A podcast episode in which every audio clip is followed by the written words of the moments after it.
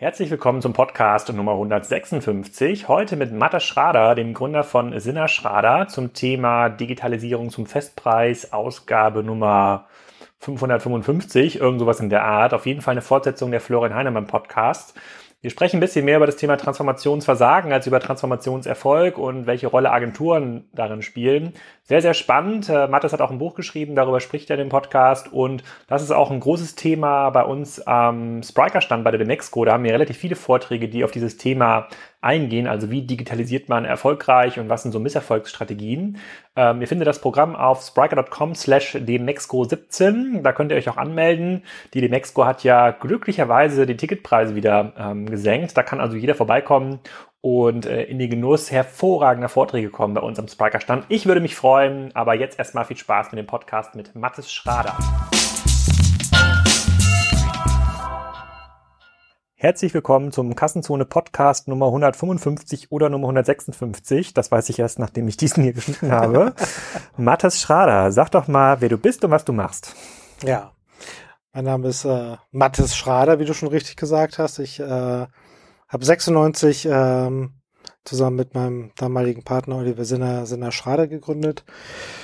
Mit der Idee, Amazon irgendwie nach Deutschland zu bringen. Das hat uns 95 so ein bisschen fasziniert und dann haben wir ein paar Startups gemacht, die 96, 97, 98er Jahre haben dann umgeschwenkt auf Digitalprojekte für große DAX-Unternehmen und das machen wir mit allen Auf und Abs, auch heute noch. Wir sind so 550 Mitarbeiter, ähm, haben Büros in Prag, München, Berlin, Frankfurt und natürlich in unserem Stammsitz in Hamburg. Und ihr habt gerade ähm, verkauft an ähm, Essentia. Als wir vor zwei Jahren ungefähr zusammen saßen, saßen wir noch in eurem Büros hier in Hamburg. Da wart ihr noch äh, eigenständig. Kannst du ein bisschen was dazu sagen? Hat sich dadurch was irgendwie geändert in der Strategie, in der Zusammensetzung? Ist, seid ihr jetzt größer, besser? Wird euer Brand jetzt vereinnahmt? Ja, das sind ja total viele Fragen. Da kann man, glaube ich, eine ganze Stunde drüber reden. Also ich glaube, die erste Frage ist, warum haben wir das halt gemacht? Ähm, der gesamte Digitalagenturmarkt ist zurzeit ähm, in so einer gewissen Konsolidierung. Ähm, bei den Kunden, für die wir arbeiten, sind äh, in den letzten zwei, drei Jahren die Digitalbudgets äh, wahnsinnig explodiert. Und ähm, uns war es halt wichtig, auch in Zukunft ein strategischer Dienstleister für die für die Unternehmen zu sein und nicht nach 20 Jahren Unternehmensaufbau wieder zurück in den Mittelstand zu gehen, sondern weiterhin in den großen DAX-Konzern unterwegs zu sein. Wird man dann irgendwann zu klein mit 500 Leuten für einen DAX-Konzern? Ja, ja. Also die, die Anforderungen waren dann am Ende des Tages schon, stellt uns 200, 300 Leute und äh, macht das oder ihr seid raus. Und ein, zwei Mal gesagt, machen wir nicht und dann waren wir auch raus. und das ist so nach 15 Jahren ähm, äh, Kundenbeziehung ist ja schon bitter. Ne? Also muss man einfach sagen, okay, der Markt ändert sich jetzt. Die ähm, äh, Anforderungen Richtung Backend-Integration, Richtung Globalisierung, Skalierung der Anwendung und so weiter und so fort, die sind äh, brutal halt gewachsen. Und man sieht es übrigens, und das ist, glaube ich, ein ganz schöner Indikator, ähm, an dem äh, berühmt-berüchtigten Multi-Agentur-Ranking, was es in unserer Branche gibt. Da waren wir noch vor zwei Jahren äh, Platz drei, wir waren letztes Jahr Platz sechs, dieses Jahr waren wir Platz neun, obwohl wir in jedem Jahr um 15 Prozent gewachsen sind. Und so 15 Prozent bis 15 Prozent Wachstum ist eigentlich für so ein Dienstleistungsgeschäft organisch äh, schon das, was man so gesund erreichen kann, der Größenordnung. Und wenn man dann trotzdem die Leiter wieder so runtergeht, dann sieht man halt, welche Kräfte letztendlich auch in der äh, in dem gesamten Dienstleistungsspektrum äh, zurzeit wirken. Wer ist da gewachsen? Oder was sind da für neue Brands nach oben gegangen? Wenn ihr gewachsen seid, wer ist dann schneller als ihr gewachsen oder wer hat sich da rein konsolidiert? Ja, wer sich rein konsolidiert hat, waren, sind sehr viele so, so Tech-Unternehmen, so wie MGM, Wildtech und, und, und, und solche Leute. Und ähm, also man sieht sehr stark, dass die Integratoren, äh, wenn man das so als Gattung nimmt, ähm, sehr stark Gas geben. Ne? Also vor zehn Jahren oder fünf Jahren hätte man vielleicht noch gedacht, so die klassischen Agenturen, die verstehen irgendwann mal so das Thema digital und die sneaken sich da rein, dass man da überall die großen klassischen äh, Werbenetzwerke sieht ähm, oder auch die großen unabhängigen deutschen Independent-Agenturen, die es ja auch noch gibt. Ähm, die haben aber die den Einstieg so in die richtige, in die großen Digitalprojekte, die Integrationsprojekte eigentlich nicht geschafft. Das sind, sind die Integratoren, die letztendlich heute die ähm, Multimedia oder die Internetagentur äh, Rankings halt bestimmen. Das ist übrigens ähm, äh, international äh, noch viel stärker. Also wenn man sich in den USA mal anschaut, was sind da die zehn größten Digitalagenturen, wenn man in AdEdge reinschaut, dann das Nummer eins ist Accenture, Nummer zwei ist dann Deloitte, Nummer drei ist dann irgendwas sowas wie IBM und Nummer vier ist dann sowas wie Wundermann. Also kommt die erste Agentur und Sapient, äh, die, die ja über lange Jahre immer auch sehr, sehr groß waren, Nummer eins waren. Die sind jetzt so im US-Ranking Platz fünf oder sechs. Äh, in Deutschland sind sie viel kleiner geworden. Also da sieht man halt, äh, oh, gar nicht wahr, jetzt sage ich was Falsches, in Deutschland sind sie Nummer eins geworden. Ah. Sie sind Nummer eins geworden. Äh, knapp, aber sie haben es geschafft. Ähm, aber in den USA sind sie Platz fünf oder sechs. Ja, krass. Wir sprechen heute eigentlich über zwei Themen. Das eine Thema ist nochmal so ein Recap ähm, vom letzten Podcast. Da hast du ja diese Begrifflichkeiten Elektrifizierung versus Digitalisierung ähm, geprägt, auch für mich so ein bisschen geprägt. Das habe ich seitdem immer wieder verwendet und versucht das auch als Erkläransatz zu verwenden. Und das zweite ist ähm, dein Buch oder euer Buch, Transformationale Produkte. Da schauen wir uns gleich mal genauer an, was das eigentlich ist und wie das ähm, funktioniert. Vielleicht mal bei diesem Thema Digitalisierung und Elektri Elektrifizierung. Wir hatten vor zwei Jahren zusammengesessen und da hast du gesagt, naja, du triffst halt viele Konzerne, die ähm, jetzt irgendwie mit dem Thema Digitalisierung zu tun haben oder viele Vorstandsentscheider, aber ähm, die vergnügen sich dann vielleicht so ein bisschen auf der Silicon Valley Tour. Das muss man sagen, ist vorbei. Das wurde jetzt ja ersetzt durch die Berlin Tour, äh, wie ich auch selber oft am eigenen Leib ähm, erfahre. Das ist schon mal deutlich billiger geworden für deutsche Unternehmen, also ähm, diesen Ausblick in die digitale Welt zu tun. Ähm, aber im Grunde genommen ähm, tun sie dann die falschen Dinge oder sie tun die richtigen äh, Dinge, aber zum falschen Zweck. Und zwar elektrifizieren sie in irgendeiner Form die bestehenden Prozesse in den Unternehmen und wollen das bestehende Geschäftsmodell einfach so ein Stückchen digitalisieren und du verstehst eigentlich Digitalisierung als was viel ganzheitlicheres, so Umbruch von Geschäftsmodellen, von Erlösströmen, von Unternehmensstrukturen und das ist etwas, was du ganz, ganz ähm, selten erlebst. Jetzt sagst du, bricht die Rolle von Agenturen etwas um, beziehungsweise wird immer fordernder. Deswegen habt ihr euch jetzt auch Accenture ähm, angeschlossen. Ähm, jetzt sind zwei Jahre vergangen. Wir haben ja einen großen Appell an dem Podcast gemacht äh, vor, vor zwei Jahren, um den Markt mal aufzurütteln. Ist denn dieser Appell angekommen? Uh, also ich glaube, was ich schon, ähm, ich glaube, das Elektrifizierungsthema ist nicht mehr so das, das, das, das wesentliche Thema. Also mit Elektrifizierung habe ich ja gemeint, tatsächlich bestehende Geschäftsprozesse ähm, aus den, aus den Geschäftsprozessen, aus den Unternehmensprozessen, aus den Backend-Prozessen nach vorne zu propagieren. Das wurde, glaube ich, schon auf bisschen breiterer Basis halt verstanden, dass das nicht der Weisheit letzter Schluss ist, ähm, sondern dass es mehr darum geht, sowas wie User Experience und, und mehr so vom, von der Customer Centricity vom, vom, vom Endkunden zu kommen. Trotzdem, was man beobachtet, ist, dass auch dieser Ansatz wieder sehr unternehmensberaterisch letztendlich halt umgesetzt wird. Also es gibt Dutzende von Projekten in großen Konzernen in Deutschland. Was wird da gemacht? Es wird so eine Customer Journey Analyse gemacht. Hast du vielleicht schon mal so gesehen, wenn so Leitsordner produziert, an welchen Touchpoints äh, findet eigentlich äh, heute ähm, mit dem mit dem Konsumenten eigentlich ein digitaler Kontakt statt und wie könnte der eigentlich optimalerweise aussehen? So und und ich glaube, dass das, das kann man irgendwie alles machen. Da kann man sicherlich auch das eine oder andere an Optimierungspotenzial halt heben. Am Ende des Tages, glaube ich, aber ist das auch grundsätzlich wieder der, der, ein komischer Ansatz. Also man, man stelle sich das jetzt mal vor, äh, man, man würde in der Haut des äh, von, von Mark Zuckerberg oder den, den Google-Gründern sozusagen stecken und man würde jetzt versuchen, so ein Produkt wie Google oder Facebook dadurch ähm, äh, zu entwickeln und zu optimieren, indem man so eine Customer Journey Analyse macht. In welchen Momenten sucht der Mensch eigentlich mit Google? Ne, macht er das in der S-Bahn, auf der Toilette, sozusagen am Arbeitsplatz und wie sehen genauso diese Use Cases aus? Oder Facebook, wie nutzt ein Mensch das eigentlich? Ja, und da, da kannst du ja, da kannst du ja Leitsordner mit füllen. Meinst du, dass Facebook und Google keine Customer Journey Analyse macht? Nein, machen sie nicht. Wo weißt du das denn? Bin fest von überzeugt. Ich habe noch keinen bei Google und bei Facebook getroffen, der Customer Journey Analyse macht. Das wäre mal interessant, wenn da jemand von Google und Facebook zuhört. Immer fragen, immer fragen. Ja. Ich glaube, die machen das halt nicht. Ja. So, ich habe auch niemanden getroffen, der es halt macht. So, aber ähm, aber es ist natürlich ein, ein Thema, was man methodisch extrem gut aufbereiten kann. Ne? Also wo du ganze äh, Beraterstämme sozusagen durch die ähm, äh, wochenlang und monatelang äh, sich halt mit diesem Thema äh, beschäftigen. So, ich glaube, die die Schwierigkeit äh, ist da drin eigentlich, wie baue ich denn eigentlich jetzt ein digitales Produkt, was am Ende des Tages halt wirklich ein, ein Value hat für den, für den Nutzer und am Ende des Tages auch ein Value hat für das Unternehmen. Das ist halt echt eine ganz harte Frage. Ne? Das ist natürlich leicht hervorgebrabbelt und sagt, machen wir noch tolles digitales Produkt. Das muss halt ein USP haben und es muss zehnmal bessere User Experience haben und es muss ähm, äh, ein Geschäftsmodell haben, was äh, nachhaltig halt trägt. Vielleicht nicht im ersten, zweiten, dritten Jahr, aber irgendwann mal muss es ja unser bestehendes Geschäft substituieren können. Wir sind ja alle im Fluch der großen Zahlen und das nützt mir eine Million Profit, äh, wenn ich eine Milliarde heute habe. Also muss ich da irgendwie ein großes Rad drehen, ein richtiges Blockbuster-Produkt sozusagen bauen.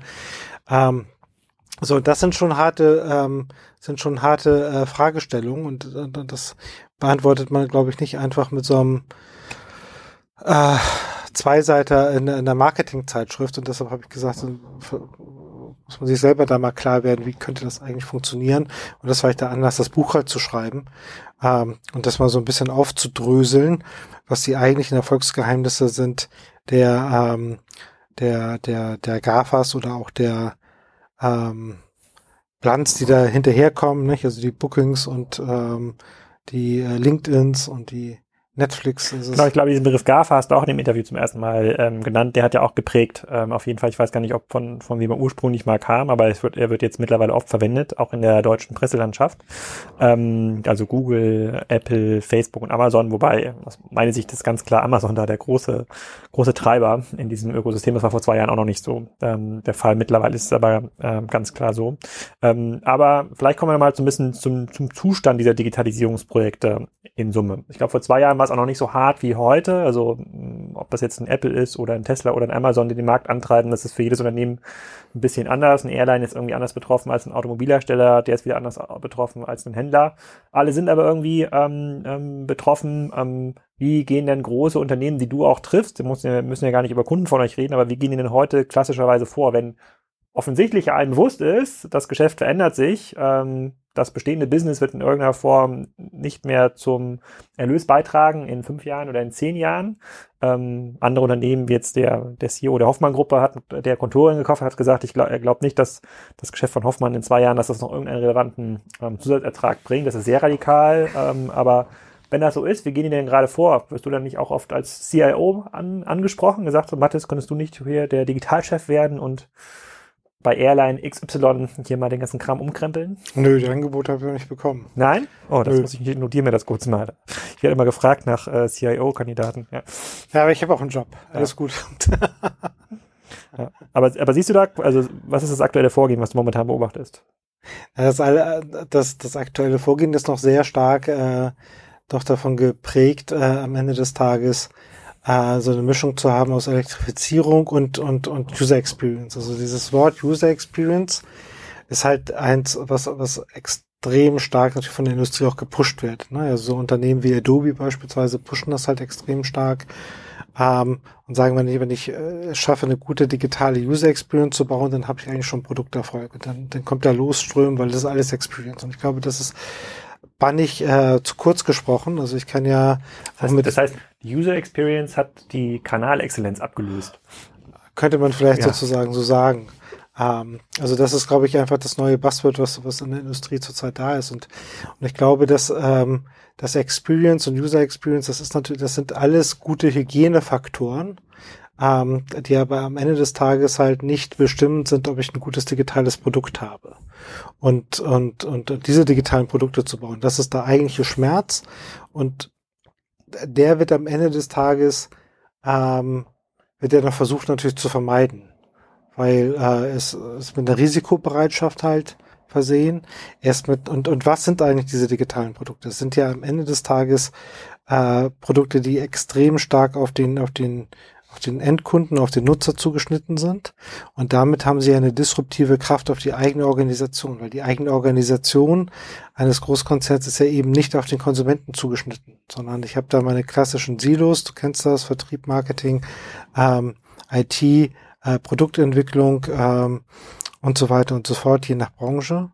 So, und, und wie kriege ich das in diesem machiavellistischen System letztendlich halt unserer Kunden eigentlich hin, diese unterschiedlichen Silos wieder zu fokussieren auf den originären Nutzen, den ich halt dem Endkunden sozusagen biete. So, und, und alle müssen irgendwie kooperieren, alle Abteilungen, alle Einheiten. Und das ist, glaube ich, extrem schwer. Ne? Deshalb immer diese, Auswe äh, diese Ausweichbemühung, wir gründen halt äh, ein Startup, ein Joint Venture, wir kaufen irgendwas und so weiter und so fort, weil man das in der jetzigen Struktur nicht hinbekommt, da diese diese einzelnen Interessen dieser Stäbe und dieser Karrieren wieder auf den, auf den Endkunden halt zu bündeln. Mm, aber ist das nicht auch das gelernte Best Practice von Facebook, Amazon und auch anderen? Die schaffen es ja, also Google schafft es ja auch nicht oder Facebook schafft es ja auch nicht, ähm, den Core zu transformieren. Ne? Das sozusagen das bestehende Business kann sich immer nur selber weiterentwickeln oder so genau. optimieren. Das kann sich nicht selber dis disrupten. Also muss ja auch in Facebook, Amazon sehr viel über Acquihires arbeiten und sagen entweder Themen dazu kaufen oder Themen in neue Teams auslagern, um dann irgendwie aktiv zu sein. Ich glaube, den einzigen Unterschied, den ich, ich da sehe, ist, dass diese großen Digitalen gelernt haben, dass ihr bestehendes Geschäftsmodell eine bestimmte Halbwertszeit hat. Ähm, kann man sich relativ einfach klar machen. An, bei Google hätten die jetzt 2011 nicht Android gekauft. Ich wüsste nicht, ob sie heute noch Teil dieses GAFA-Alphabets wären. Ich glaube mhm. nicht.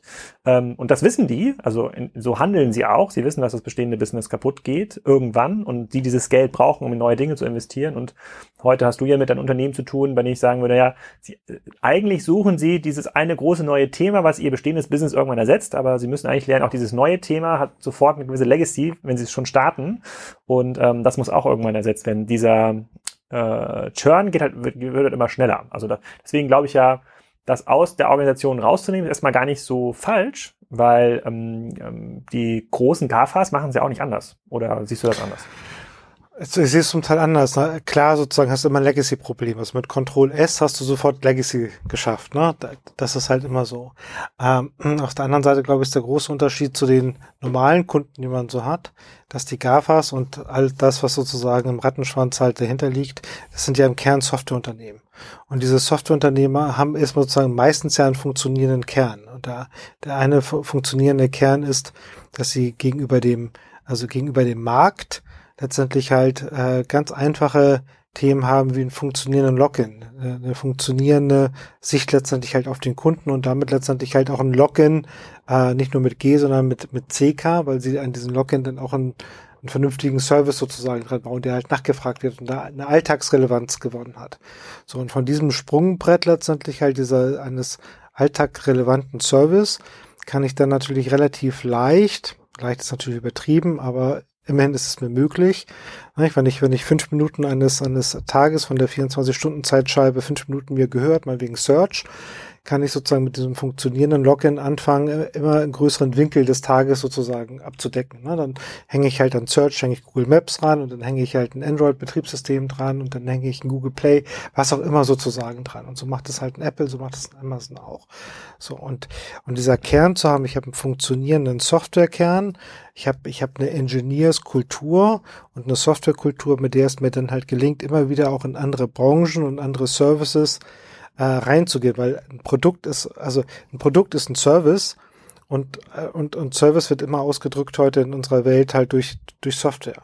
Und Softwarefirmen gelingt es halt viel einfacher, in neue Branchen reinzuspringen als, als unseren traditionellen Kunden, weil die immer in ihrer alten Branchenlogik sozusagen denken. Oh, okay, dann, dann ich bin eine Airline, ich bin Automobilhersteller und so weiter, aber, und damit haben sie aber keine Chameleonhaftigkeit, nicht? Was ich als Softwareunternehmen habe. Da, da ist so meine Eigenschaft, ich bin Software und in dem Moment, wo alles Software wird, springe ich sozusagen in diese Branchen halt rein. Okay, warum hat das dann bei AOL und Yahoo nicht gereicht, dieser Softwarekern, um sich dann immer neu zu erfinden? Na, ich, ich glaube, das äh, waren im Kern sozusagen, ist ja schon die Frage, wann das waren das ähm, Softwareunternehmen oder waren das am Ende des Tages im Kern ähm, ähm, äh, Netzwerkanbieter bei, bei, bei AOL oder bei äh, Yahoo vielleicht Publishinghäuser. Und natürlich kannst du es kannst du es natürlich auch verkehrt machen, du kannst es halt auch vermasseln. Ja, ich, ich das, glaube halt, das, also, ist, das, das ist halt auch ganz klar. Ich glaube halt, ein Google oder Amazon sind nicht besser geschützt als ein, ja, als ein AOL in Yahoo. Man hat halt gemerkt, äh, in dem Moment, in dem es eine gemanagte Struktur wurde, ja. diesen Pfad dieses sich neu erfindens ja verlassen haben und äh, im Grunde auf eine klassische PowerPoint-Management-Ebene gegangen sind, bei der irgendwelche Mitarbeiter den Markt erklären mussten und dann konnten irgendwelche Manager entscheiden, was wird gekauft, äh, ja. welches Produkt wird ausgerollt. Also nach der Customer Journey Analyse, das, die gab es auf jeden Fall bei Yahoo, würde ich sagen. Ja. Äh, ähm, das wäre so, wäre wär so mein, äh, mein Erkläransatz. Ich würde nur damit sagen, und damit das auch klar ist, ich glaube, sagen, äh, Softwarehaus zu sein oder im Software-Business zu sein, schützt nicht vor diesem Markteffekt, sich total, neu total erfinden sie Also du nicht. Ich brauchst glaube, trotzdem die Paranoia. Ja, ich, ich, Aber ich es glaube, ist halt, es ist, aber es ist trotzdem sozusagen ein großer, großer, nicht zu unterschätzender Vorteil, wenn ich letztendlich halt eine Engineering- und eine Softwarekultur habe. Ja. Und von diesem Standpunkt letztendlich dann in der Lage bin, ähm, das, was ich an, an Services und Relevanz mir überlege, ähm, dann durchzubauen, zu vertesten, die Daten zu sehen und so weiter und so fort. Okay, bleiben wir mal bei diesem Gedanken. Ähm, erfolgreiche Digitalisierung heißt so ein Stückchen auch Softwareunternehmen ähm, zu werden. ähm, und auch bei der Frage jetzt für den ersten Teil, was bedeutet das eigentlich für die ähm, für die Agenturen? Ähm, heißt das denn, dass man heißt das denn für die Unternehmen, dass man eigentlich so Softwareentwicklung gar nicht mehr auf Agenturen, Dienstleister auslagern muss, sondern dass man es in irgendeiner Form ähm, insourcen muss. Das war auch eine Frage aus der WhatsApp-Gruppe jetzt im Bereich, was kannst du eigentlich ähm, beantworten? Also es ist diese 200, 300 Leute, die du gerade genannt hast, dass das eine Anforderung ist von einem Konzern, der sagt, komm, Mathis, stell mir mal 200 Leute. Heißt das, leih mir mal 200 Leute aus, damit ich diese Kompetenz irgendwie aufbauen kann und vielleicht auch ein, du, nach einem Jahr würde ich gerne das Recht haben, 100 davon abzukaufen. Ist es, ist es das, äh, wo sich da Ja, ich glaube, dieses verwenden? Spannungsverhältnis zwischen Insourcing und Outsourcing wird es halt immer geben. Ähm, ich glaube, wenn man die Unternehmen fragen würde, würden die meisten Unternehmen sagen, am liebsten hätte ich diese Kompetenz intern und ich würde es halt am liebsten insourcen. Ähm, äh, in Wirklichkeit haben wir halt eine riesige Talent-Shortage im Markt. Also es gibt einfach die Leute nicht und, und die Unternehmen müssen sehen, wie kriegen sie es halt gebacken und deshalb gibt es da, glaube ich, dann alle Zwischenschattierungen von, ich baue mir die Teams selber auf, ich baue mir eine digitale Fabrik quasi auf, wo ich eine Mischung habe aus eigenen Mitarbeitern, aus Freelancern, aber auch vielleicht von ähm, strategischen Vendoren, die dort halt ganze Mannschaften zur Verfügung stellen, äh, bis zu Joint Ventures, bis zu komplett outgesourcten Dingen, was glaube ich auch ähm, äh, zulässig ist, weil am Ende des Tages ist es ja so, wenn ich in Richtung Produkt- und Serviceentwicklung gehe, habe ich einerseits sozusagen die Elektrifizierung 2.0 meiner bestehenden Geschäftsprozesse, das muss ich ja eh tun. Und auf der anderen Seite muss ich ja diese neuen Wetten haben, wo ich halt neue Dinge ausprobiere, die vielleicht ähm, bestimmte Ressourcen, die ich halt habe als Unternehmen, leveragen, aber die trotzdem noch nicht am Markt verprobt sind, die getestet werden müssen. So, und jetzt muss ich ja abwägen, ich, ich kann nicht alles gleichzeitig mit eigenen Mitarbeitern machen. Das heißt, ich muss gucken, welche Wetten und welche Themen besetze ich jetzt mit eigenen Mitarbeitern, welche mit Freelancern, die ich halt steuere und wo habe ich Themen, wo ich sage, die sind entweder so interessant, die muss ich selber machen und die langweiligen Dinge mache ich sozusagen mit Dienstleistern oder umgekehrt. Ich habe nicht das Personal eigentlich für die super interessanten Dinge, weil das wird auch Edge-Technologien, die da eingesetzt werden müssen. Da habe ich das Know-how noch nicht im Hause. Die gebe ich erstmal sozusagen einem externen Dienstleister, der verprobt dieses Geschäftsmodell, der verprobt letztendlich diesen Ansatz. Und wenn das funktioniert, kann ich es ja immer noch insourcen. Ja, wir haben damals 2009 Rewe Online beispielsweise aufgebaut. Das hat die ersten zwei Jahre ging das halt durch die Decke und dann sagte äh, Rewe, das ist jetzt ein strategisches Thema. Ähm, jetzt äh, ist es nicht nur eine Option, dass, Rewe, dass Amazon Fresh kommt, sondern wir riechen die schon, dass die Gespräche am Markt führen mit den Logistikern.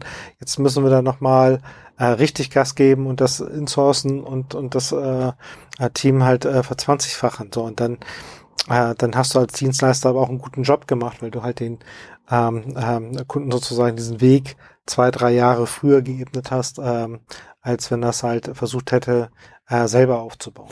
Okay, also du sagst, es gibt im Grunde genommen alle Schattierungen. Ja. Also zum einen dadurch, dass sozusagen der hohe Druck äh, besteht, neue Dinge zu machen, die man intern gar nicht lösen kann. Auf der anderen Seite aufgrund des äh, Personalmangels. Wenn du jetzt quasi Mittelständler wärst, sitzt irgendwo in der Nähe von Stuttgart oder Frankfurt, wo ja scheinbar, wenn ich meinen Flugplan so anschaue, oft irgendwie 90 Prozent aller deutschen Mittelständler sitzen äh, und jetzt die Möglichkeit haben, heiere ich jetzt eine Agentur an aus Berlin oder Hamburg oder Köln, um mich dann in diesem Bereich Transformation zu verbessern oder kaufe ich mir möglicherweise jetzt in Stuttgart ein Digitalteam, wenn es eins gäbe, äh, was man irgendwie äh, kaufen kann. Das sind vielleicht 10 Leute, 20 Leute, vielleicht eine Agentur, vielleicht ein kleines Online-Business. Ähm, was würdest du denen empfehlen? Was sollen die machen? Weil äh, meisten sind ja so ein bisschen ratlos, weil ihnen der Zugang zu diesem Markt fehlt. Sie wissen nicht, wer ist eigentlich gut, was ist eigentlich ein CTO, was für Rollen, wie müssen die Rollen besetzt werden, wie kommt man am schnellsten rein? Also ich glaube, das Wichtigste ist, dass sie es schaffen, erstmal so eins, zwei Leute in der Organisation oder vielleicht auch rekrutiert sozusagen zu bekommen, die so ein bisschen Marktdurchblick haben, die also wissen, äh, was passiert gerade am Markt, äh, also auf der Dienstleisterseite, auf der Talentseite, auf der Technologieseite und mit denen wirklich sehr ausführlich sozusagen zu gucken, was sind eigentlich die Optionen, die ich habe, äh, im Sinne von äh, kaufen, ausprobieren, ähm, äh, Fremdvergabe. Am Ende des Tages ist es, es ist ja in unserem Business immer so ein People-Business und es gibt Leute, zu denen äh, baut man halt ein Vertrauensverhältnis auf und ähm, äh, den traut man das zu, das zu schaffen, dann ist halt fast egal, würde ich mal sagen, ob das eine externe Agentur ist, ein externer Dienstleister oder ob man den einstellen kann oder ob man mit denen irgendwas zusammen gründet. Es ist, glaube ich, wichtig, da die richtigen Menschen am Ende des Tages äh, zu finden. Das ist das ist eigentlich die einzige Aufgabe und, und diesen Matchmaker sozusagen zu haben, der der auch äh, intern sozusagen die die Leute irgendwie sparren kann. Das ist, glaube ich, erstmal so die die die erste Aufgabe und und alles weitere wird man dann halt sehen. Ich glaube nicht, dass es da so, ein, so eine Formel gibt, wo man sagt, so ab 500 Millionen Euro Mittelstandsumsatz musst du auf jeden Fall, wenn du vorhast, mehr als 100 Millionen E-Commerce oder Digital-Service-Geschäft im Jahre 2021 zu machen, musst du unbedingt äh, das Team halt kaufen. Also ich glaube, diese Formel gibt es halt nicht. Gut, abgesehen davon, wie du schon gesagt hast, gibt es ja diese Shortage von Talent ähm, und wenig Teams zu kaufen, beziehungsweise es gibt da auch gar keinen liquiden Markt. Also sowohl die Käufer von Talenten, die jetzt neu in den Markt kommen, haben nicht diese Fähigkeiten. Darüber hat Daniel Seber auch ein paar Artikel geschrieben über die sozusagen neuen Controlling- und M&A-Fähigkeiten, die sich Unternehmen eigentlich aneignen müssen. Ähm, und auch diese Verkäuferseite, so ein kleines Team von fünf bis zehn Leuten, hat eigentlich auch keinen Zugang zu diesem Markt. Also da treffen sich Angebot und Nachfrage noch nicht. So M&A-Beratungen haben da keinen Deal in diesem, äh, in diesem Bereich. Insofern ist es auch viel Glück am Ende des Tages dabei, dass so oft werden ja dann eigentlich langjährige Agenturpartner gekauft oder akquiriert, weil die kennt man irgendwie, mit denen hat man schon Proof of Concept gemacht für genau. ein Projekt und dann werden die genau. ähm, gekauft. Aber du hast dir jetzt eine Lösung mitgebracht für all diese Unternehmen, äh, die in der Bredouille sind. Du hast ein Buch auf jeden Fall geschrieben. Vielleicht kannst du mal in die Kamera halten, dann können die Leute das mal sehen. Ich habe das auch schon angekündigt in der. Also wir haben ja äh, mittlerweile ein äh, ganz umfängliches Verlagsprogramm. Ja, der Sinner Schrader Verlag. Nein, das ist die Next Factory Ottensen. Ach so, ja, muss das ich ist, nicht. Das ist der Verlag. Das hätten wir vorher besprechen das sollen. Wir schon mal sauber drin. das ist ein ganz wunderbares Buch, ja. zweifarbig äh, und mit sehr schönen Grafiken kann man also wirklich alles nacharbeiten und nachbauen. Ja, aber sag doch mal, ich habe das ja auch äh, schon mal durchgelesen und rezensiert. Ähm, was ist denn, du meinst ja, das hat, passt, das passt nicht in so eine zwei Seiten Gastartikel in die Horizont, wie man so Transformation macht mit der Produktentwicklung. Was, was ist denn, was für eine Art Rezept steht denn da drin? Es gibt erstmal eine ganze Reihe von, von, von Thesen, die ich glaube, ähm, äh, in den letzten 20 Jahren ähm, auch in gewisser Weise validiert gesehen zu haben. Ähm, das ist so das eine. Also wie baue ich eigentlich ein, ein erfolgreiches digitales Produkt? Und dahinter steht ja die Idee, dass digitale Transformation in Unternehmen nicht dadurch zu lösen ist, dass ich jetzt erstmal organisatorisch und kulturell was verändere? Also diese These gibt es ja auch. Digitale Veränderung, wir arbeiten jetzt alle ganz anders. Äh, New Work und wenn wir alle agil und per Scrum arbeiten und wenn wir unsere Wände mit Post-its ähm, äh, äh, zukleben, ähm, dann werden wir der nächste GAFA. So, also, also ganz verkürzt. Ne? So, ja. so, und das ist und das ist im Grunde genommen Quatsch, weil am Ende des Tages äh, sterben 99,x Prozent sozusagen aller äh, Startups, die gegründet werden, werden eben kein Unicorn. So, und, und die arbeiten aber eben auch so wie in San Francisco oder wie jetzt in Berlin. So, also die Art und Weise, wie ich kulturell arbeite, dass ich digitale Native, Natives an Bord habe, dass ich äh, mit Scrum arbeite, mit agilen Methoden, dass ich Service Design, Design Thinking, dass ich äh, äh, 3M mit Post-it sozusagen beglücke und so weiter und so fort. Also nur, dass ich so arbeite, bedeutet nicht, dass ich am Ende des Tages ein erfolgreiches Produktbau. Ich glaube, das ist halt diese große Schwierigkeit, äh, die man, die man einmal ähm, wahrnehmen muss, dass es eben am Ende des Tages ähm, nicht auf die, auf das Wie sozusagen drauf ankommt, sondern ähm, ganz stark ähm, darüber, was, was baue ich denn eigentlich? So, Kön könnte ich das zusammenfassen? So, es kommt auf das Produkt ja. drauf an. So, ich, ich, so diese, diese, diesen Fokus erstmal zu haben, ich muss ein Produkt bauen. Ein Produkt ist heute ein Service, der letztendlich einen Wert bringt für einen Endnutzer in seinem Alltag. So. Oder im B2B-Bereich sozusagen muss man es natürlich nochmal validieren. Okay, jetzt muss man uns mal erklären, wie baut man denn das Produkt nach, nach diesem Rezept. Aber könnte ich jetzt die erste Feststellung zusammenfassen, dass sagst du, Kultur ist nicht äh, Ursache, Kultur ist Effekt? Effekt, genau. Ja, genau. Also man kann quasi nicht Kultur erzeugen, um Transformation zu erzeugen, sondern man braucht gute Produkte, gute Geschäftsmodelle, gute Businesses, und eine, ich nenne das immer Koalition der Willigen. Ja. Ähm, und ähm, sozusagen darin ist dann quasi diese gewünschte Kultur einfach Effekt. Die machen diese Post-its nicht, weil es cool ist, sondern weil es einfach notwendig ist, um nach, vor, nach vorne zu kommen. Das ist ja schon mal eine extrem wichtige Feststellung. Also Transformationsprozesse über Kulturveränderungen zu erzeugen, ähm, läuft ins Leere. Genau. Also gemeinsam duzen und quatschen ist kein Indikator für erfolgreiche Transformation. Genau. Okay. Gut, das haben wir schon mal festgestellt. Jetzt sagen wir, bau ein transformationales Produkt ja. und du kannst Transformation erfolgreicher meistern als viele andere. Vielleicht, weil auch davon werden viele Sachen scheitern. Wie mache ja. ich das jetzt? Erklärst du das in dem Buch? Das erkläre ich genau. Das ist ein, das ist so ein Playbook. Also es wird einmal erklärt, äh, was die Eigenschaften transformationaler Produkte sind, äh, wie diese Services halt aussehen, was die Eigenschaften dieser Services darstellen, wie ist der Kontext zwischen User Experience auf der einen Seite, äh, Bild in Marketing, also wie vertreiben sich eigentlich solche Produkte, wie kommen sie eigentlich in den Markt, ähm, was hat das eigentlich mit der Plattformökonomie sozusagen ähm, auf sich, wie ist das eigentlich miteinander verschränkt, also diese ganzen Dinge, die eher so einen deskriptiven Charakter haben, wie transformationale Produkte aussehen, wenn auf der einen Seite beschrieben sozusagen ist die Dekodierung äh, dessen, was wir an erfolgreichen ähm, äh, Produkten heute sehen, ob das jetzt die GAFAs sind, aber natürlich auch die Bookings und, und, und die, die Netflix und die LinkedIns. Ähm, also das ist auf der einen Seite sowas wie eine Dechiffrierung dieser äh, Produkte und auf der anderen Seite geht es dann darum, eine Handlungsanweisung zu geben, wie baue ich denn eigentlich diese Produkte, also welche Rahmenbedingungen müssen stimmen, wie baue ich diese Produktteams? Und da geht es halt nicht um eine ähm, kulturelle Neudefinition der Gesamtorganisation, sondern am Ende des Tages sind das ja erstmal relativ kleine, übersichtliche Produktteams, die an diesen äh, Produktideen und Produktthesen halt arbeiten. So, wie sind die aufgebaut? Wie funktioniert crossfunktionales Arbeiten aus Designern, Beratern, äh, Softwareentwicklern? Ähm, wie lege ich eigentlich solche Stage Gates fest, um festzustellen, wann muss ich dann eigentlich eine Produktentwicklung halt abbrechen, ähm, weil ich einfach feststelle, pff, also dieses Produkt wird wahrscheinlich nicht ähm, äh, die Überlebenswahrscheinlichkeit des Unternehmens äh, positiv beeinflussen und ich muss dann halt ähm, entweder ein Pivot machen oder ich muss dann letztendlich die Ressourcen auf andere Produktideen sozusagen setzen. Also es, es, ist, es ist nicht ein Buch sozusagen, was sagt, wenn ich das jetzt erfolge, eins zu eins mit einem Produktteam, dann kommt hinter ein transformationales Produkt raus, sondern es beschreibt letztendlich, wie eine Organisation verschiedene Wetten bauen kann, um mit verschiedenen parallelen Produktteams sozusagen äh, eine Produktpipeline sich aufzubauen. Ähm, weil ich glaube, am Ende des Tages geht es halt nur über Produktpipelines wo ich auch viele Wetten und je nach Unternehmensgröße ähm, sind es dann n gleich 1 oder n gleich 20 oder n gleich 30 ähm, erschaffen kann, mir eine Relevanz wieder im Digitalen zu erarbeiten.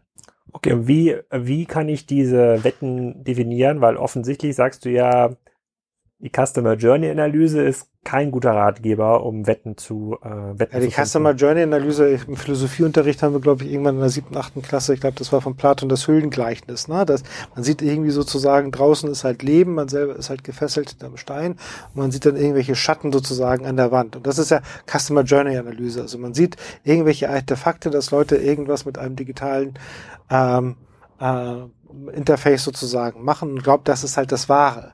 Das Wahre ist aber eigentlich der, der Nutzen, der entsteht, wenn Menschen letztendlich halt mit diesen digitalen Plattformen halt erarbeiten. Sondern an diesen Kern, den muss ich halt letztendlich halt für mich ähm, erarbeiten und der hilft mir sozusagen nicht äh, eine Customer Journey Analyse, ähm, die jetzt alle möglichen äh, Variablen analysiert, ähm, wie Menschen mit diesen Interfaces sozusagen zusammenarbeiten. Das explodiert ja auch komplett. Ja, also wenn ich, wenn ich ein, also ich, wenn ich mir einen einfachen Service wie, Search anschaue, ist, ne, das ist eine totale Binse, ein 20 Jahre alter Use Case und jetzt ist die Aufgabe, wie mache ich daraus jetzt eine Customer Journey Analyse sozusagen in allen Facetten, mit allen integrierten Features sozusagen, wo das vorkommt oder mach mal eine Customer, Customer Journey Analyse über die Nutzungsszenarien von Amazon. Das ist völliger Quatsch. Ja, das braucht, das braucht einfach kein Mensch. Okay, und, und, aber wie kommst du zu deinen Wetten? Also du musst ja irgendwie Wetten definieren. Das eine ist ja, wie ist eigentlich der Weg, diese Wetten, also wie sieht das Organigramm aus, wie muss man quasi diese Wetten zwischendurch be bewerten, aber bleiben wir bei dem 500 Millionen Euro Mittelständler. Den hatten wir auch im letzten Podcast, glaube ich, schon als Beispiel ja. äh, ähm, genannt. Der ist irgendwie jetzt tätig im Bereich äh, B2B und stellt C-Teile her. Ja? Der ist irgendwie Zulieferer für andere ähm, äh, äh, sozusagen weiterverarbeitende Gewerke. Der hat jetzt irgendwie auch gelernt, huh, Digitalisierung scheint mir irgendwann äh, äh, zu treffen. Wie findet der jetzt diese Wetten? Also der muss ja irgendwas tun. Vielleicht, wenn er jetzt deinem Organigrammvorschlag irgendwie folgt und sagt, du musst jetzt irgendwie vielleicht fünf Sachen gleichzeitig machen, du musst es immer jederzeit ja. reviewen, ähm, aber was heißt denn, ist, ist dann eine Wette, du verkaufst einfach mal C-Teile bei Amazon oder ist das überhaupt eine Wette in dieser Logik, die du beschreibst? Naja, sozusagen die, die, die Wurzel sozusagen, wie ich, wie ich anfange in Richtung Produktentwicklung zu gehen, ist ja immer Ende des Tages sozusagen der Nutzer oder der, der Endkunde vielleicht in der B2B-Welt. Das heißt, ich fange immer letztendlich am Anfang beim Nutzer an. So, was ist das Problem vom Nutzer? Wie ist sein Alltag heute?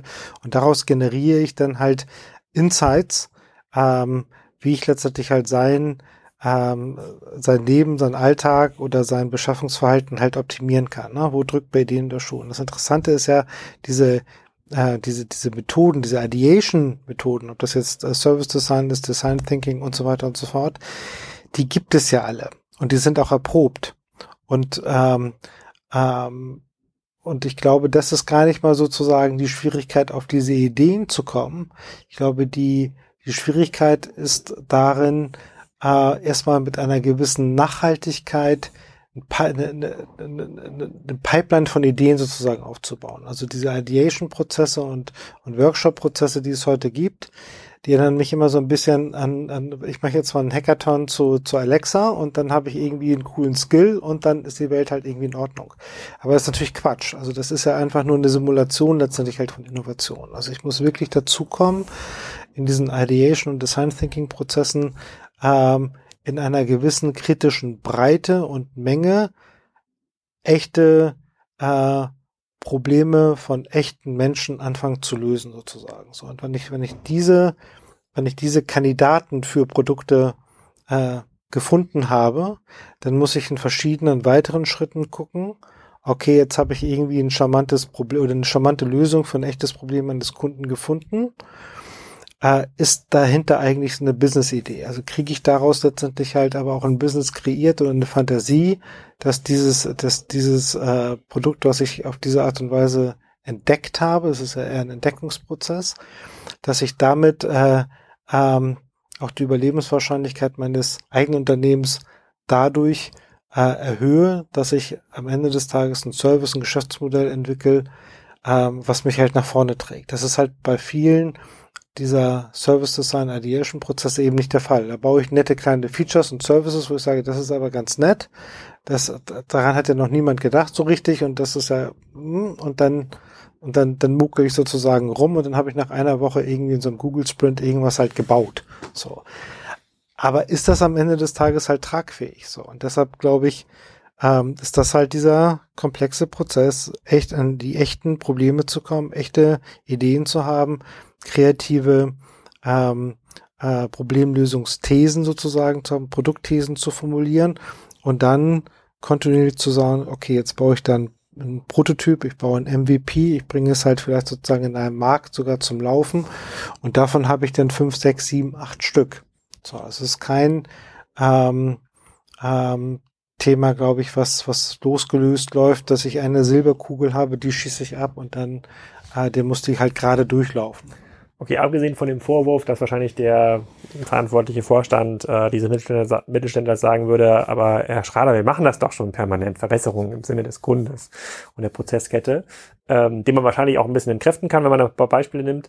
Ähm, wer macht denn das dann? Also wenn du sagst, so fünf, sechs, sieben Wetten, das ist jetzt ja nicht ganz unaufwendig, aber auch jede Wette braucht ja ausreichend Zeit, auch Ressourcen, Umsetzungspower. Wer im Unternehmen ist denn für diese Wetten zuständig? Ist das dann so ein IT-Team, äh, so, ein, so ein Digital-Team, was dann dafür zuständig ist? Macht das eine Agentur? Muss man das bereichsübergreifend machen? Also macht quasi der EDV-Bereich eine Wette, der Vertriebsbereich eine andere Wette und der Produktionsbereich eine, eine dritte Wette? Wie sieht das denn aus? Das ist halt total unterschiedlich. Also ich glaube, das, das Charmante an dem Modell ist, äh, dass es erstmal agnostisch ist zu den heutigen ähm, äh, Silo-Strukturen in den Unternehmen. Ne? Also die, die Koalition der Willigen, wie du es halt genannt hast, für den sehr schönen Begriff, die kann es ja überall geben. Die kann es halt in einer Niederlassung geben, die kann es in einer, in einem Fachbereich geben, die kann es in der IT geben. Ähm, ähm, und ähm, genau, also ich glaube, das kann man, glaube ich, nirgendwo optimalerweise ansetzen. Ich glaube, was viel wichtiger ist, dass man es schafft, diese, diese, diese Produktteams halt zu bauen. Und das ist eigentlich dieser, dieser, dieser Schritt, zu sagen, okay, was, wenn ich so ein Produktteam habe, aus was für Leuten bestehen die eigentlich? Also ich brauche die Softwareentwickler, ich brauche die Designer, ich brauche die Businessleute und ich brauche letztendlich halt, und die brauchen ähm, äh, eine gewisse Freiheit sozusagen in ihrem Vorgehen, in ihrem Testen, in ihren Arbeiten letztendlich halt mit dem äh, mit den, mit den Endnutzern, Endnutzern erstmal äh, frei zu laufen. Und gleichzeitig brauche ich aber auch eine Governance letztendlich auf dem Prozess, weil ich kann mir das natürlich nicht leisten, jetzt 100 Teams parallel laufen zu lassen. Jedes Team hat irgendwie 20 Mitarbeiter, sondern da brauche ich natürlich schon äh, eine Governance drauf und, und eine Steuerung. Und dann ist halt die spannende Frage, wer hat denn da am Ende des Tages halt die Governance drauf? Wer ist dann eigentlich jetzt am Ende des Tages final der Programmverantwortliche für diese ganzen parallelen Produktpipeline-Streams, die ich sozusagen aufbaue. So, und ähm, da ist meine These, wird es meistens der, der, der CEO sein. Der kriegt von seinem Aufsichtsrat am Ende des Tages die Digitalisierungsagenda und ähm, ähm, der muss eine Governance-Struktur dafür halt ähm, äh, aufbauen. Und äh, du hast ja das Buch, du bist rausgekommen damit vor zwei, drei Monaten ungefähr? Im März kam das raus, genau. Im, Im, März kam das raus. Gibt es schon das erste transformationale Produkt aufgrund deines Rezepts am, am Markt? Keine Ahnung, also ich weiß von keinem. Ach so, okay. Da, vielleicht gab es ja die Rückmeldung, Rezension. Ich glaube, es gab schon 13 Rezensionen. Vielleicht erfolgreiche, äh, erfolgreiche Produktteams. Das könnte ja. Ähm, Auf Amazon hatte ich, glaube ich, noch elf gesehen. Sind da zwei dazugekommen? Elf? Ah, ich guck mal nach. Vielleicht, äh, ähm, vielleicht vielleicht habe ich da, war ich hier zu, zu bullish bei diesem, bei diesem ganzen genau. Thema. Ich habe ja auch rausgefunden beim E-Commerce-Buch, obwohl ich ja mal alle auf, auffordere, es rezensiert immer, es rezensiert keiner. Ich glaube, es rezensiert so ungefähr 0,1 Prozent, wenn überhaupt. Das sind die Rücklaufquote. Ja, die guten Zeiten von eBay und Amazon, wo noch 10 Prozent rezensiert haben, das ist, ist lange ist vorbei. total enttäuschend. Ja, ja, das möchte ich auch mal hier auch an die, an die Leser, an die du möglicherweise ein Rezensionsexemplar ausgegeben hast, wollen wir das noch mal kurz adressieren. Also schnell Bitte euch sehr ja, bitte, bitte zu Amazon und das, äh, und das rezensieren. Aber ähm, vielleicht nochmal, um das ein bisschen konkreter zu machen. Also ich habe das äh, Buch ja auch gelesen, ich habe dieses Rezept gesehen, da sind ja, das ist so ein bisschen Anleitung, ähm, es ist relativ viel Plattformökonomie-Teil aus, aus meiner Sicht mhm. da drin, weil äh, ähm, auch so ein bisschen ähm, es wird so ein bisschen abstrakter noch als das, ähm, als das, ähm, als dieses äh, Business Model Canvas, mhm. was ja so sehr, sehr klar strukturiert, so wer ist dein Kunde, was sind die Vorteile, wer sind mhm. deine Lieferanten. Ähm, ich, ich kann mir das total gut vorstellen als, ähm, als grundsätzliches Rezept. Mir fehlt nur so ein bisschen, ich weiß noch nicht so genau, dieser Einstieg ähm, kommt ja nur zum Teil über den CEO, der ist da zwar betroffen, der wird vom Aufsichtsrat irgendwie ähm, ähm, gepiesackt, aber der hat ja schon genug zu tun, die äh, seine ganze Führungsstruktur so ein bisschen zu digital zu enablen. Er hat ja eigentlich gar keine Zeit dafür. Und dann hätte ich die Befürchtung, dieses Thema transformationale Produkte versandet irgendwie eine Organisation, diese Koalition der Willigen, die vielleicht ja total gut ist, weiß ja keiner, findet einfach keine Echokammer äh, in den Entscheidungsstrukturen, weil das ist ja das Problem dieser transformationalen Produkte, das schreibst du auch in deinem Buch, ist ja oft nicht nachweisbar oder vorab beweisbar, ob es funktioniert, aber man mhm. braucht trotzdem signifikant Ressourcen. Genau. Gibt es irgendwie einen, einen, Königsweg, wo du sagst, so, so kann man das umgehen oder sagst du, naja, Pech gehabt, solange halt bis ein CEO da ist, der das, äh, der das Thema versteht? Pech gehabt. Das ist leider auch die Antwort, die ich oft, ähm, die ich oft geben muss. Man kann so Transformationen auch nicht aufzwingen. Also man kann kein Zwangsbeglücken am, am, am Ende des Tages. Und ähm, was ich halt oft erlebe, und das ist wieder, geht auf Teil zwei äh, unseres Podcasts ähm, ähm, zurück, man, ähm, man sieht halt, zu 99 Prozent findet man Strukturen und Projektansätze, in der Digitalisierung gemanagt wird. Ja, wird. Im Grunde genommen ist Digitalisierung immer ein Projekt. Es gibt auch immer ein Projektbudget. Ob das jetzt im Unternehmen oder außerhalb des Unternehmens platziert wird, ist eigentlich vollkommen egal. Es wird oft versucht, mit klassischen KPIs Digitalisierung zu messen, Zusatzumsatz, Anzahl gewonnener Kunden, Zusatzertrag, möglicherweise auch Mitarbeiter, was ja, das hast du ja auch beschrieben in deinem Buch, eigentlich eine sozusagen irregeführte ähm, Ansätze sind. Ähm, Gibt es denn, da kommen wir auch schon ein bisschen im letzten Teil des Podcasts, so eine Gibt es so echte Best Practices, die du am Markt beobachtest, wo du sagst, so das sind eigentlich die Unternehmen, die momentan auf einem relativ guten Track sind, die es die es mutig genug verstehen und, und interpretieren. In Deutschland waren das für viele Jahre auch immer Otto und Springer, die ich jetzt aber nicht mehr als Beispiel gelten lassen würde, weil die haben aus meiner Sicht quasi die erste Phase der Digitalisierung gut gemanagt, die haben spannende neue Konzepte entwickelt, ob das jetzt ein Project A, E-Ventures war oder auch Springer mit seinen diversen Vehikeln, aber siehst du insbesondere im Industriebereich in Deutschland Unternehmen, die sagen, das ist echt mutig, die gehen echt einen guten Schritt voran oder auch im internationalen Bereich? Na, da sehe ich aktuell halt ähm, ähm, wenig. Und das war ja auch so ein bisschen der, der, der Auslöser, um das Thema nochmal so ein bisschen zu versuchen, tiefer zu legen. Ähm, weil vieles, was wir heute halt noch sehen, ähm, Hausaufgabenmanagement ist. Ne? Also und, und, und, und, und die Größe sozusagen der Hausaufgaben, ähm, die, die kann man sich an einer ganz einfachen Frage mal anschauen, egal ob ich jetzt ein Telekommunikationsunternehmen bin, ob ich ein Automobilunternehmen bin, ob ich eine Versicherung bin oder eine Bank bin. Äh, du bist da irgendwie Kunde bei irgendeiner dieser, äh, eines Unternehmens, einer dieser Branchen und, und, und sagst dann, ich, ich, ich will jetzt so einen zentralen Login haben, ne? so technisch so, so ein SSO, wo ich alle meine Dinge sozusagen sehe. Ja. Also ob es beim Auto ist, dann sehe ich da meinen Autoschlüssel, die ich da habe, Fahrzeugschlüssel und äh, meine Vertragskonditionen, das, das gleiche bei Bankenversicherung und so weiter und so fort. Das siehst du halt nirgendwo. So, und, äh, und das zeigt eigentlich halt die, die, die, also diese, diese, diese Größe des Problems, weil das halt eher, also die, die, Hygienegeschichten, also die Selbstverständlichkeit, mit denen heute jedes Startup also bei jedes Spriker-Startup, was sozusagen jetzt nach, äh, was nach drei Monaten sozusagen ähm, Hello World rausschreibt, sozusagen, hat das. Ne? Also diese, diese, diese, diese, ein, diese Sicht auf den Kunden sozusagen und diesen, diesen Single Sign-On, diesen, diesen, diesen Login-Service, diesen zentralen Login, an die sich alles sozusagen dran schließt. So und und das kennen eben die Unternehmen gar nicht. Ne? Also die, die haben einfach eine Legacy an, an IT-Infrastruktur da und die müssen einfach so viel Hausaufgaben jetzt erstmal machen, das einfach mal so zu, zu konsolidieren. Das ist also diese Mammutaufgabe. Und die Angst ist so ein bisschen, ähm, dass sie dabei einfach zu langsam sind. Ne? Dass sie es, dass sie es am Grunde genommen halt nicht schaffen. So, ja, und, aber das wäre so, eine, das wäre eine traurige Erkenntnis. Also es wäre ja eine doofe, naja, aber das, das wäre wär ein doofes Schlusswort heute für den. Äh, für ja, aber das ist, aber das ist ja das, was mich halt bewegt, ne? wo ich, wo ich, äh, was uns wieder sozusagen zu Accenture sozusagen führt, weil ich glaube, wir haben, wir haben, komm, wir haben 96 angefangen, dann haben wir, da haben wir 95 haben wir Amazon gesehen, gesagt, jetzt, jetzt müssen wir ähm, äh, sowas wie Amazon Deutschland machen, da haben wir Libri.de gebaut und Bücher.de und so weiter und wir haben dann haben wir 96, 97 haben wir eBay gesehen in den USA und gesagt, oh, jetzt äh, brauchen wir auch sowas und Ricardo gebaut. So, dann haben wir äh, und dann haben wir irgendwann halt äh, gesagt, also DVD-Verleih ist ja auch blöd, wir müssen sowas wie Streaming haben und haben Maxdome gebaut 2001. Nicht das Maxdome von heute, sondern Maxdome gab es ja schon mal 2001. Alles sozusagen fertig gebaut. Und, das, und das ist jetzt fast 20 Jahre her, sozusagen. Und all diese Projekte sozusagen und all diese Themen haben ja nicht überlebt. Hm.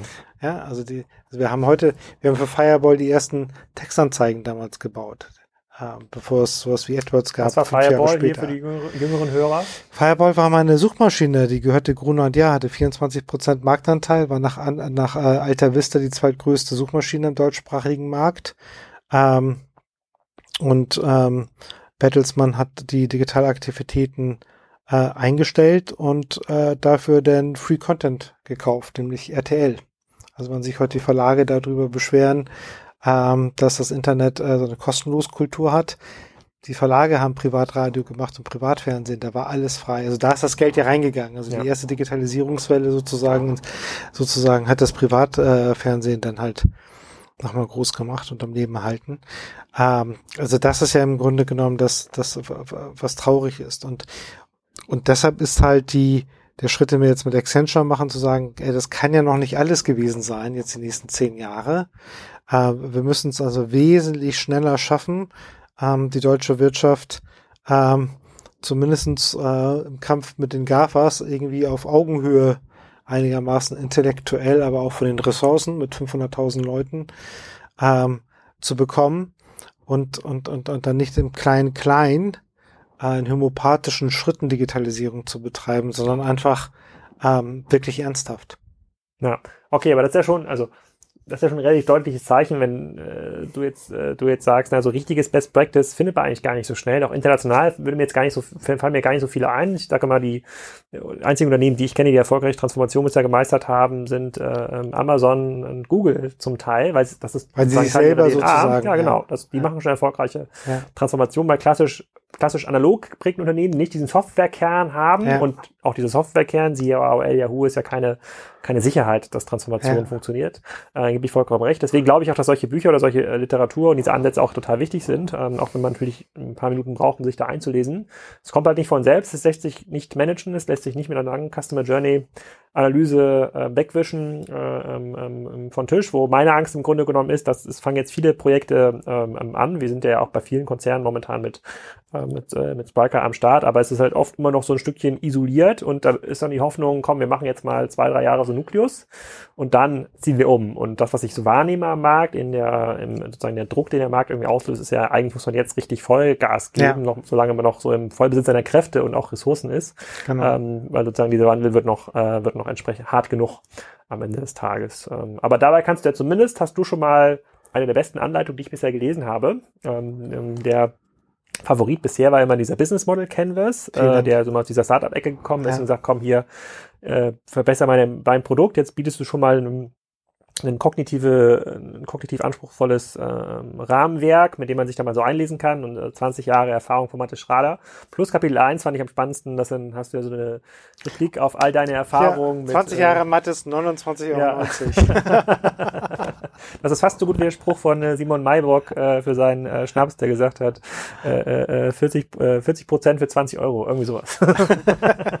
auch, ähm, auch sehr gut. Ja, vielen Dank. Ich glaube, wir haben auf jeden Fall noch locker Potenzial für einen zweiten Podcast. Das müssen wir aber noch ein bisschen vorstrukturieren. Würde auf die Fragen hier warten, die auf diesen Podcast kommen. Wir sind hier schon äh, an der Grenze zum Inlandsflug. Das ist immer die empfohlene, empfohlene Dauer für einen Podcast. Ich bedanke mich für deine Zeit. Äh, hoffe, dass viele transformationale Produkte da äh, draußen entstehen und stehst hoffentlich auch für Fragen, wenn der Podcast online ist, zur Verfügung. Mach ich gerne. Total. Wenn euch das gefallen hat, dann schaut vorbei beim Spriker-Stand bei der Demexco. Ihr findet das ganze Programm auf spriker.com slash demexco17. Ich würde mich freuen, wenn ihr vorbeischaut und wir uns dort weiter über das Thema digitale Transformation und Transformationsversagen unterhalten können.